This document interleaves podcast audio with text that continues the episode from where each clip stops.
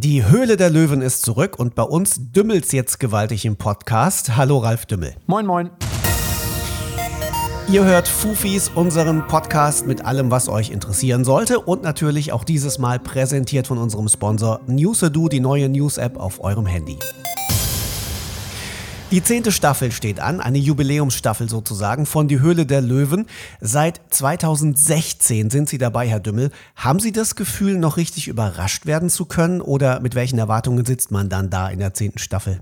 Ja, man muss nach so vielen Staffeln echt sagen, von wegen, was soll jetzt eigentlich noch Neues kommen, was soll noch passieren und ähm, und es hört sich immer so langweilig an, wenn man sagt, die Gründer werden noch besser und die Gründerinnen oder es, äh, die Produkte werden noch besser, die Pitches, wie sie präsentiert werden, werden besser. Aber es stimmt wirklich. Also ähm, man sitzt da jedes Mal und fährt jede Staffel wieder äh, von den Drehtagen zurück und sagt, wow, was für ein Tag, was für tolle Gründer und Gründerinnen. Also äh, da werde ich wirklich äh, immer wieder aufs Neue überrascht. Aber es muss sich auch irgendwas verändert haben in zehn Jahren. Was wäre das zum Beispiel? Also ich glaube, dass die, die äh, ganze Startup-Szene auch durch Höhle der Löwen noch mehr ein bisschen in Bewegung gekommen ist. Ähm, und äh, auch wenn wir Nachholbedarf haben, glaube ich, dass sich da einiges tut. Das merkt man auch an Großkonzernen und so weiter. Äh, was an der Sendung anders geworden ist, also äh, was für den Zuschauer vielleicht toll ist, für mich nicht so toll ist, dass es viel anstrengender geworden ist, weil die Löwen betteln mehr, ähm, es wird mehr um die Deals gekämpft und äh, das ist äh, nachher zu sehen toll, aber so, wenn man da sitzt, ist das schon auch, sind das das echte Fights. Also. Echt jetzt? Das geht Ihnen so richtig an die Substanz? Also ich habe ja äh, immer Angst, auch dann einen Deal vielleicht nicht zu bekommen oder den zu verlieren. Und insofern ähm, mag ich ja die für den Zuschauer langweiligere Variante. Es gibt nur ein Angebot und das kommt von Ralf und der kriegt den Deal.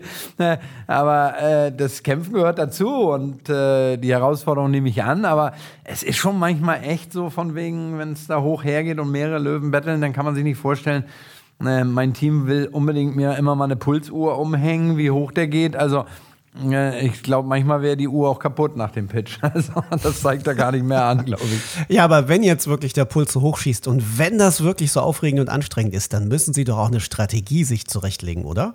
Nee, ich glaube, das, äh, ich habe immer gesagt, wenn ich da mitmache, dann, dann äh, bin ich ich und dann will ich keine Rolle spielen. Ich bin authentisch und, und sage das, was ich denke und das gefällt hoffentlich vielen und manchen gefällt es aber auch nicht. Und ich glaube, dass diese Strategie natürlich wartet man mal ab und guckt, macht der andere ein Angebot oder versucht die zu beobachten oder so. Aber ich glaube, dass, äh, das Beste ist wirklich vergessen, dass du im Fernsehen bist, vergessen, dass Kameras laufen und sei wie du bist, weil am Ende äh, ist es auch wichtig, ja nicht nur den Deal in der Sendung zu gewinnen, sondern auch den Deal umzusetzen, mit den Menschen ein Unternehmen äh, zu gründen. Und dann ist unabhängig, dass Geld wichtig ist im Business, das Menschliche. Ich sage immer, nur wenn man sich mag, kann man auch erfolgreich zusammen sein. Und äh, deswegen äh, ist es auch wichtig, der zu sein, der man nachher außerhalb der Höhle ist, weil das haben die Gründer da ja auch. So nach dem Motto, was sie da sehen, kriegen sie auch. Ja, und was ich zum Beispiel immer sehe, ist so als Zuschauer, dass sie im positiven Sinne sehr emotional sind, wenn sie so einen Deal abschließen. Glauben Sie, dass das auch unter Umständen den ein oder anderen Gründer vielleicht schon mal für Sie hat entscheiden lassen? Ja, ich habe auch riesen Respekt vor jedem, der sich da reintraut. Und ich kann mich gut an meinen ersten Drehtag erinnern. Ich habe die ganze Nacht nicht geschlafen, ich war aufgeregt. Ich habe den ersten Pitch an meinem ersten Drehtag, habe ich ein Angebot gemacht und habe den Deal verloren. Ähm, und es gab an dem Tag auch nichts anderes mehr. Ich bin abends ins Hotel, ich war totunglücklich. Ich habe wirklich gedacht, von wegen, dich kennt keiner, ich war nie vor dem Fernsehen, mit dir will keiner was zu tun haben.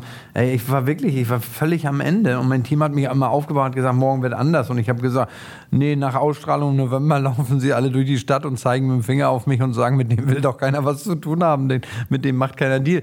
Und das, das, Vergleich ist so, die Gründer, man ist so aufgeregt da und ich bin heute noch aufgeregt, wenn ich zu Drehtagen fahre. Und wenn ich dann ein Angebot mache und mehrere, dann ist der schlimmste Moment, wenn die Gründer nach hinten gehen und sich beraten. Das ist so ein, ein Moment für mich, wo ich sage, boah, hoffentlich ich und so. Und so glücklich bin ich, wenn ich gewinne und so traurig bin ich, äh, wenn ich nicht gewinne. Aber äh, ich akzeptiere trotzdem die Entscheidung jedes äh, Gründer oder Gründerin, wenn die sagen, ich entscheide mich für einen anderen Löwen. Ich kann das so die ersten paar Minuten nicht zeigen direkt. Äh, deswegen gratuliere ich immer viel, viel später den Löwen und den Löwen, ähm, weil mich nimmt das schon mit. Aber ich finde es auch nur ehrlich, weil ich mache ja ein Angebot, um den Deal zu haben. Und äh, wenn mir dann egal wäre, ob ich gewinne oder nicht, dann, dann brauche ich da gar nicht hinfahren. Also. Ah, Das stimmt. Ähm, wie ist das eigentlich, wenn Sie in den äh, Supermarkt gehen oder ins Geschäft gehen und da ist dann plötzlich das fertige Produkt, das Sie gerade in die Höhle der Löwen äh, an sich gerissen haben und jetzt auf den Markt bringen? Wie fühlt sich das an? Das ist, äh, ich glaube, sogar fast vor dem Geldverdienen noch für die Gründer der schönste Moment, sein Produkt im Handel zu sehen. Und äh, das ist auch wichtig, dass man das nicht ablegt. Und ich mache meinen Job jetzt seit 33 Jahren und man mag mir das glauben oder nicht wenn ich in einen Laden gehe und da ist ein Produkt von uns und das gibt es ja nun in vielen Läden vielfach, ich freue mich, ich räume da auf, ich gucke, ob da alles sauber ist, ob der Karton richtig rumsteht und so.